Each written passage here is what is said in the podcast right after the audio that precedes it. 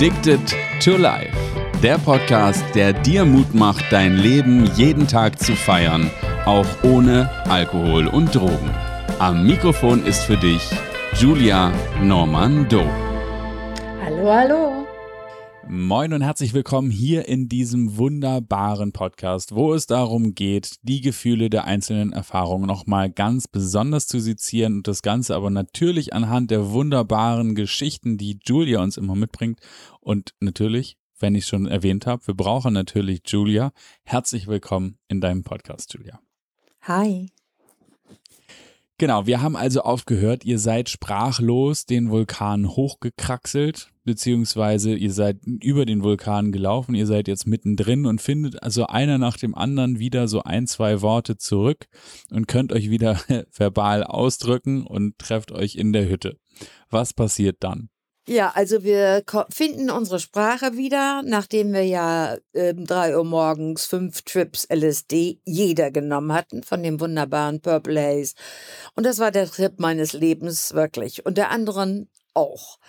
Aber wir waren erst noch wortlos und marschieren diese zwölf Kilometer von der einen Hütte zu dieser Grünhütte die die schönste auch war. Und ich erwähnte schon im vorigen Podcast, dass der Nolan den Rucksack voller Orangen hatte und die Schäde uns die reichte und Orangen und überhaupt Obst schmeckt.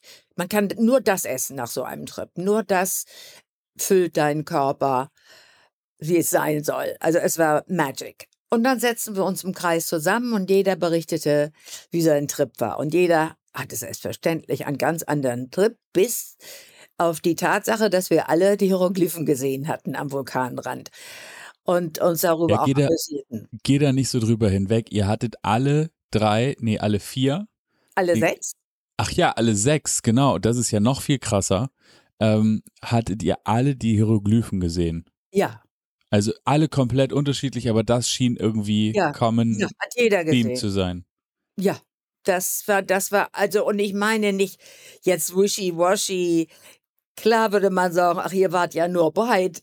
Aber das passt in dem Fall nicht, weil die waren ganz, ganz klar, waren diese Hieroglyphen an den Bergen der Innenseite des Kraters. Und natürlich können wir die nicht lesen. Es würde mich interessieren, könnte einer das lesen, ob er das verstanden hätte. Aber darüber haben wir uns natürlich ausgetauscht und ähm, jeder hat so seine Sachen erzählt. Und aber trotzdem war ich der Highlight mit dem Wassertropfen und mit diesem Bremsengequietsche. Also das hatten die anderen nicht erlebt. Und das fand ich ja, gut. ganz spektakulär. Auf alle Fälle fanden wir einander wieder. Und ich äh, denke, da ging es mit Rob und mir schon los, weil es war oben auf dem Cindercone keine Nähe zwischen uns, keine Nähe, wie man es sich vorstellt bei einem äh, verliebten Pärchen, sondern it was strange. Und auch unten an der Hütte. Wir waren wie zwei Fremde. Und LSD zeigt dir das auch auf, ob gerade dieser Energieaustausch, passen wir energiemäßig zusammen oder nicht. Und da mhm. war definitiv nothing. But I ignored it. Ich habe das ignoriert. Also haben wir da noch einen tollen Tag verbracht und sind, haben da auch übernachtet und dann sind wir noch zur nächsten Hütte, ohne, also gänzlich drogenfrei und haben einfach, einfach die Schönheit gesehen und uns da, äh, ja, eine wunderschöne Zeit gemacht, um auch diesen Überfall zu vergessen oder nach hinten zu schieben. Dann kamen wir also am vierten Tag unten in Lahaina im Dorf wieder an, konnte endlich mein Kind an die Brust bringen, die furchtbar geschmerzt hatte, die ganzen drei Tage. Erstaunlicherweise. Weil ich natürlich sowas wie eine, wie eine Milchabpumpmaschine, ich halt kenne doch sowas, kannte doch sowas gar nicht mit 20 Jahren. Und es war mega, mega schmerzhaft. Mein Mann versuchte da was rauszutrinken. Es ist ihm nicht gut gelungen. das war auch sehr lustig. Aber jedenfalls kommen wir da nachts an. Ich riss Woruschka aus ihrem Bettchen aus dem Schlaf and just grabbed her right and put her to my breast. save me, save me. So anyway, she was happy, I was happy. Und dann haben wir also von dem, von diesem Haus heraus, wo wir dann alle wohnten, bei diesen Freunden haben äh, Nolan und Rob geschaut, wo wir ein Haus finden könnten. Auf einer anderen Insel. Ich wollte auch nicht mehr auf Maui sein. Und von Oahu heißt diese Insel, wo die großen Wellen sind, Waimea Bay und so weiter. Äh, North Shore, da war ja Honolulu. Also da hatte man das von diesen solchen Überfällen nichts gehört. Und wie dem auch sei, wir fanden ein wunderschönes Holzhaus auf Stelzen an, an Cam Highway. Das ist kurz vor Waimea Bay, einer der berühmtesten Plätze zum Surfen, wo die Wellen am höchsten sind. Und äh, der Ort hieß Haleiwa, ist ja jetzt ein ganz berühmter Surfspot. Damals war alles klein und cozy und einfach nur, ja, einfach nur herrlich. Das Schöne ist, muss ich aber da einschieben, dass ich ja ähm, 20 Jahre später oder so dahin geflogen bin und äh, die ganze Ecke, wo wir wohnten, da war es nicht erlaubt, Hotels oder Hochhäuser zu bauen. Es sah noch genauso aus wie damals. Und das hat mein Herz berührt. Es sah alles noch genauso aus. Nur unser Haus und das Haus daneben hatten die Wellen weggefegt. Die, da waren immer sehr hohe Wellen und wir mussten mehrmals dann aus diesem Haus, war dann nachts äh, Tsunami-Alarm und wir hatten immer oh. schon gepackt das Auto, das wir hinter uns war, ein Berg, dass wir abhauen konnten. Und diese beiden Häuser hat es dann auch irgendwann Jahre später erwischt. Und die okay. sind von den Wellen weggeschwemmt worden. So, so, so, deshalb waren wir an einem wunderbaren Surfspot dort. Also packten wir unsere Sachen, verkauften uns oder verschenkten unsere kaputten Autos und sind dann nach Oahu geflogen. Und wohnten jetzt da wieder mit Nolan und Susie, Rob und ich und dem Baby. Und es war wirklich ein, ein, ein Traum, ein Traumort. Schöner geht's kaum. Ich besuche ja heute noch unsere damaligen Vermieter. Die haben sich ein ganz neues Haus wow. daneben gekauft und die sind jetzt beide 80, 82. Die kiffen noch, was das Zeug hält. Und wir haben jedes Mal ein Ball. Und dann sagen sie mir, Julia, you're our star visitor. Our star visitor. You can stay as long as you like. Ich finde das so süß. Sie war Lehrerin und er war Ingenieur und hat die Bewässerung der Ananas, der Plantagenfelder erfunden, also herausgebracht. Denen ging es also richtig gut und deshalb hatten sie da auch mehrere Häuser zu vermieten. Also so viel zu der Wohngeschichte. So, jetzt leben wir äh, in diesem neuen Haus mit viel Surf und gelegentlich Grasverkauf.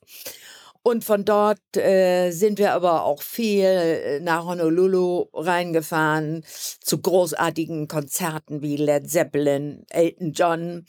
Name it, wir haben sie da, die sind alle gern nach Hawaii gekommen und wir haben da wunderbare Stunden verbracht. Ich erzähle jetzt erstmal noch die schönen Sachen, bevor es ein bisschen äh, nicht mehr so schön wird. Genau. Und, Wie fühlt ja, und also jetzt an? fängt jetzt die Entfremdung zwischen Rob und mir an. Wir hatten natürlich ständig andere Surfer bei uns wohnen, weil wir ein extra Zimmer hatten. Oh, und die Single-Surfer waren froh, ein Zimmer mieten zu können irgendwo. Und ähm, wenn ich nachts nur ins Bad ging und wieder ins eheliche Schlafzimmer kam, dann hat er mich accused of, oh, you just, du hast gerade mit dem geschlafen, du kommst aus seinem Zimmer, was nie, nie wahr war. Und je mehr er mich ich habe ihn noch geliebt. Und je mehr er mich beschuldigte, das, umso mehr bröckelte meine Liebe natürlich für ihn dahin. Und er glaubte mir nicht. Obwohl ich ihn eigentlich noch ganz toll finde, aber es, die Connection fehlt. Und natürlich überlege ich schon, äh, wie kann ich ihn verlassen? Aber ich finde keinen Weg, weil selbst wenn ich mal sagte, äh, lass mich doch arbeiten gehen, damit ich ein bisschen Geld habe, ich war ja totally von ihm abhängig finanziell. Das hat er mir verboten. Und damals war das noch so. Da konnten Männer ihren Frauen noch was verbieten. Und zumal oh ich auch. God. Ja, da hatte ich ja auch noch das Baby und so weiter. Also plätscherte das so, wie es ist, noch eine Weile vor sich her. Und dann ist da noch ein kleiner Einschub. Als wir in Malibu lebten, bevor wir nach Hawaii sind, da war Veruschka eine Woche alt, ähm, da kriegten wir Post vom Federal Building, äh, von, von Finanzamt auch, auch sozusagen, Mhm. wie Ron mich denn ernähren würde. Das sollte er beweisen. Und dadurch, dass er ja nicht arbeitete, konnten wir das nicht. Und dann hatten, dachten wir, wir haben die, eine ganz große Idee. Wir wurden zu einem Gespräch ins Federal Building nach LA eingeladen. Ich sag einfach mit Baby im Arm, oh, wir haben uns wahnsinnig gestritten und wir sind schon getrennt. Und ich lebe jetzt hier mit dem Baby alleine weiter. So mit das Ern. Ich wollte ihn auch nicht in Schwulitäten bringen, so ja. dämlich war ich damals. Obwohl wir ja äh, verheiratet waren zu diesem Zeitpunkt. Also, ich gehe alleine rein ins Federal Building mit dem ein Woche alten Baby auf dem Arm, erzähle ihm die ganze Geschichte. Und dann meinte er natürlich nur eiskalt, äh, no, äh, das war ja so der 20. August. Am 30. August mü müssen sie ausgereist sein nach Deutschland. Ich sage, hello, hello, my daughter is American citizen. Ja, das macht nichts. Die kann ja bei ihrem Vater oder sonst wo bleiben, aber sie müssen das Land verlassen. Ah, Ja, schön. und da, ja, Gleich ins Fettnäpfchen. ja, da war ich ja, da, das war so gruselig und wir wussten auch nicht, was wir tun sollten. Aber dann kam ja Ron auf, den, auf die tolle Idee, äh, nach Hawaii zu fliegen. Und dann haben wir das Ganze einfach vergessen. Und da ist ja keine Meldepflicht in Amerika. Und in Richtig. diesem Haus jetzt am Chans Reef, in diesem tollen Holzhaus auf Stelzen am Strand, da ist mal ein Moment, wo Ron nicht im Wasser, Don, Donny nicht im Wasser ist. Und dann spielt er mit Woroschka, was er sehr selten tat. Und es klopft an der Tür, an der großen Wohnzimmertür. Und ich gehe hin, Immigration, Hawaii. Und äh, ich Oh dachte, ich, ich dachte, ich sterbe. Ich weiß auch bis heute nicht, wie die uns gefunden haben. Weiß ich bis heute nicht. Das wäre nämlich die nächste Frage gewesen. Wie haben die euch überhaupt Briefe zugestellt, wenn eigentlich keine Meldepflicht? Äh, Ich habe, also da haben wir von den Ämtern keine Post gekriegt, sondern die Immigration stand plötzlich vor der Tür. Das, die einzige Vermutung, die ich vielleicht habe, ist, als der Überfall geschah, war die Zeitung ja voll auch mit unseren Namen. Dass mhm. da irgendjemand so, denn anders aufmerksam mitgelesen ja, hat. ja, denn anders kann ich es mir nicht vorstellen. Jedenfalls standen da zwei Männer vor der Tür und sagten, ja, sie müssten ja, äh, sie haben ja noch nicht die richtigen Unterlagen und so weiter. Und ich sag, ja, brauche ich ja auch gar nicht. Gucken Sie mal, da ist mein Mann und mein Kind.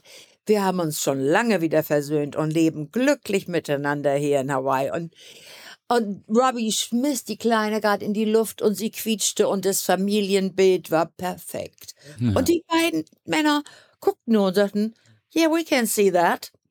Dann kommen Sie mal morgen ins Federal Building und holen Sie sich ihr, Ihre Green Card ab. Und in, in Hawaii, das ist mir von Staat zu Staat unterschiedlich, wollten sie überhaupt nicht wissen, wie er uns ernährte. Ach, grandios. Ist das nicht grandios? Und zack Manchmal muss man Glück haben. ja, ja, das war unglaublich. Das war kurz vorm Herzinfarkt natürlich. Natürlich. Ja, so, das war die Immigration-Nummer. Und dann war wieder ein Moment, wo ich dachte, ich halte es wirklich nicht aus. Und äh, ich habe schon meine Koffer gepackt und einen Flug gebucht. Ich weiß auch gar nicht mehr, woher ich das Geld hatte, um einen Flug überhaupt zu buchen. Und wollte ihn verlassen, zurück nach Kalifornien, weil ich da die meisten Freunde hatte. Und dann als wir, das war vormittags und der Flieger ging nachmittags. Und ich lag in unserem Papaya-Garten äh, hinterm Haus. Und dann kommt Nolan und äh, Robbie, die hatten sich immer abgewechselt, nach Malibu zu fliegen, um neue Versorgung an Drogen zu holen. Und diesmal kam Nolan wieder und da war gerade dieses MDMA auf den Markt gekommen, war gerade herausgebracht worden, um äh, Psychiatern und, und Coaches zu helfen, Paaren bei Eheproblemen, weil es die sogenannte Liebesdroge war. Mhm. Wir kannten die alle nicht. Jedenfalls, äh, äh, der Nolan kam, die setzten sich alle an den Tisch und, äh, und brachten dies, kapselten dieses Pulver ab. Und da lag ich aber im Schlafzimmer. Und dann kommt Robbie rein und legt mir so eine Pille auf den Nachttisch und sagt, naja, vielleicht willst du die ja noch probieren, bevor du abfliegst. Oh. Und er wusste es also. Ja, und äh, natürlich schlucke ich die brav, was auch sonst. Und äh, dann merke ich, wie es mir ganz wohlig warm wird, so nach einer halben Stunde. Wohlige Wärme durchflutet mich. Wow, die Farben werden intensiver. Und dann nehme ich mir Wuruschka auf den Arm und wir gehen in den Garten und spielen zusammen. Und plötzlich flammt so diese Liebe, wo ist mein Mann, wo ist mein Mann? Und ich gehe nach vorne zum Strand und ich werde es wirklich auch nie vergessen und sehe Rob, wie er sich gerade seine Taucherbrille aufsetzt und ins Meer springen will. Und er steht da nur, so ganz romantisch vor diesem türkisen Wasser an einem leeren Strand. Und ich sehe ihn und ich bin von Liebe durchflutet. Und Mhm. diese, und weil er ja auch so schön war. Und äh, wie kannst du diesen Mann verlassen? Kannst du das verstehen, ein bisschen, Hauke? Weißt du, dieses Haus, der leere Strand, dieses Wasser, die, alles, alles war einfach nur. Es fehlt nur noch so ein bisschen unterzeichnete Musik, die das Ganze Ja, so in, mit Hawaii-Klängen einlullt. Natürlich. Und ich sehe also meinen Mann, diesen göttlichen Mann da stehen, renne durch den Strandsand, umarm ihn von hinten und es war filmreif. Und wir sinken zusammen, eng umschlungen ins Meer. es war wirklich so. Ja, sehr gut. Und dann, und natürlich, und wir küssen uns, es ist alles wirklich wunder, wunderschön. Und danach gehen wir gemeinsam ins Haus und packen beide meine Koffer wieder aus und canceln den Flug. Ist klar, Okay. ist klar. Und das war wirklich wunderschön. Und ähm, Aber nun Dann- die interessante Frage, irgendwann hört es ja auf und was ist dann? ja, ja, also erstmal war, wollte ich noch mal ein bisschen so, dies war ja mein allererster MDMA-Trip. Und der unterscheidet sich von LSD dadurch, dass du, du siehst zwar Farben intensiver, aber es ist alles viel realistischer und du bleibst bei dir. Mhm. Und du äh, bist klar im Kopf. Du bist nicht confused und gehst auf irgendeinen Trip oder wirst gar ein Regentropfen. Nein, du bist dir sehr bewusst, aber es wird so viel Serotonin ausgeschüttet, dass du wirklich nur Liebe spürst. Du spürst nur Liebe, siehst nur Schönheit und alles, was eh schon schön ist, wird immer schöner. Und du sagst einander auch nur nette Sachen. Nicht, du kannst nicht lügen. Du kannst darauf auch nicht lügen. Sie wird auch die Wahrheitsdroge genannt. Du sagst nur das, was auf deinem Herzen sitzt und sagst dir das liebevoll. Und deshalb war das natürlich für diese Geschichte wunder, wunderbar. Dann komm, s- sind wir langsam runtergekommen und natürlich haben wir das mit dem Joint, kannst du das verlängern, damit wir schön lange, und das, und dann ging es, ja, noch viele, sogar viele Wochen gut, aber es lag dann natürlich auch daran, der Nolan hatte Berge davon mitgebracht und wir haben das alles eingetütet, eingefüllt in Capsules und sind dann auf Konzerte in Diamond gegangen und haben und wollten das. Das ist ja auch so lustig. Wollten das natürlich immer verkaufen, aber wir haben es ja auch selbst genommen und spürten diese große Liebe und haben es fast alles verschenkt. haben das nur so um uns geschmissen. Das war natürlich, das war Hm. natürlich herrlich. Das spielte die Steve Miller Band, Linda Ronstadt, das kennt ihr heute bestimmt alles mehr. Es war so schön. Es war so schön. Und ich weiß nur noch, dass ich da lag in einem wunderschönen Deerskin Bikini und genau so in der Sonne und genoss das alles, die Musik und die Droge. Und plötzlich ein großer Schatten über mir, einen riesen Hells Angel und lässt seine Rotweinflasche so auf meinem Bauch runterplätscheln. Also eine gefährliche Situation. Ich erinnerte nur, wie links und rechts die ganzen Hippies so wegmovten. Und dann ging bei mir natürlich, wirkte diese Pille. Und ich hab, war überhaupt nicht erschrocken. Ich lächelte in mein schönstes Lächeln ins Gesicht und sagte, Oh, I'm so glad you like this. You like what you see. Und dann hat er den Rotwein ein bisschen über meinen flachen Bauch gepanscht und dann ist er aufgestanden und ist weitergegangen. Es ist nichts passiert. Es war wieder Boah. dieses Luft Love. angehalten, oh mein Ja, Ja, love energy, love energy. It always works. So, also dieses, ähm, in diesem Fluss waren Fühlst wir. du, führst du das, entschuldige, führst du das darauf zurück, dass du so voller Liebe warst, dass da Ja. irgendwie keinerlei Aggression, keine Ja. Angst und so, oder ist es naiv und es ist einfach zufällig gut gegangen? Nee, das war nicht naiv. Ich habe ganz weit hinten schon Gefahr gespürt, Mhm.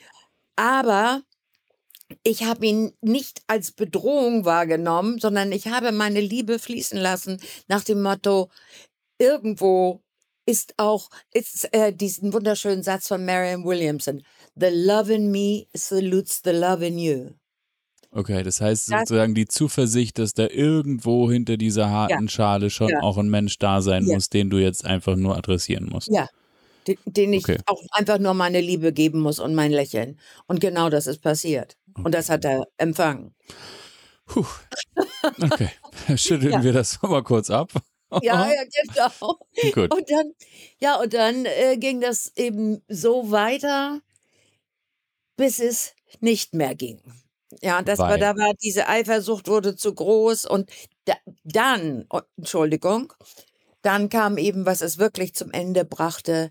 Die Zeit ist ja auch schon wieder um mit uns, aber das erzähle ich dir das nächste Mal, als das plötzlich war es kein MDMA mehr, sondern es kam Kokain. Oh. Und mit Kokain wurde unser, da- was wir dann auch nahmen leider, wurde alles anders. Die Kundschaft wurde anders, unser Umfeld wurde anders, es wurde aggressiver, gefährlicher und äh, es wurde Zeit für mich auszusteigen. Okay. Das Kokain-Thema gucken wir uns dann das nächste Mal an, haben aber zumindest ja jetzt eine kleine Rutsche gefühlt von Liebe sogar mit Richtung in Richtung Hells Angels. um dann okay, Kokain als nächstes. Wie gesagt, an dieser Stelle nochmal für dich da draußen. Das ist keine Anleitung zum Drogennehmen, es sind die Erfahrungsberichte und die, die Lebenserfahrungen, die Julia mit uns teilt. Natürlich alles auf den Routen ihrer Vergangenheit. Und wenn du irgendwie ein Thema mit Drogen hast oder den Eindruck hast, du hast Beratungsbedarf, bitte wende dich an jemanden, der, der professionellen Rat zu geben weiß, zum Beispiel dein Hausarzt. Wenn der selber irgendwie nicht in der Lage ist, dann kennt er jemanden, der dazu in der Lage ist. Also bitte betrachte das nicht als Anleitung hier in irgendwelche Trips zu geraten, sondern es geht wirklich um die Erfahrung und alles das, was Julia mit uns teilt, ist genau darauf aufgebaut. Ich danke dir von Herzen, Julia. Und äh, genau, wie immer sind wir ein wenig mitgegangen. Und wenn es irgendwelche Fragen gibt, dann wendet euch bitte gerne an uns. Wir verlinken alles in den Show Notes. Vielen Dank, Julia, und bis zum nächsten Mal. Vielen Dank, Hauke, und tschüss da draußen. Bye, bye. Tschüss.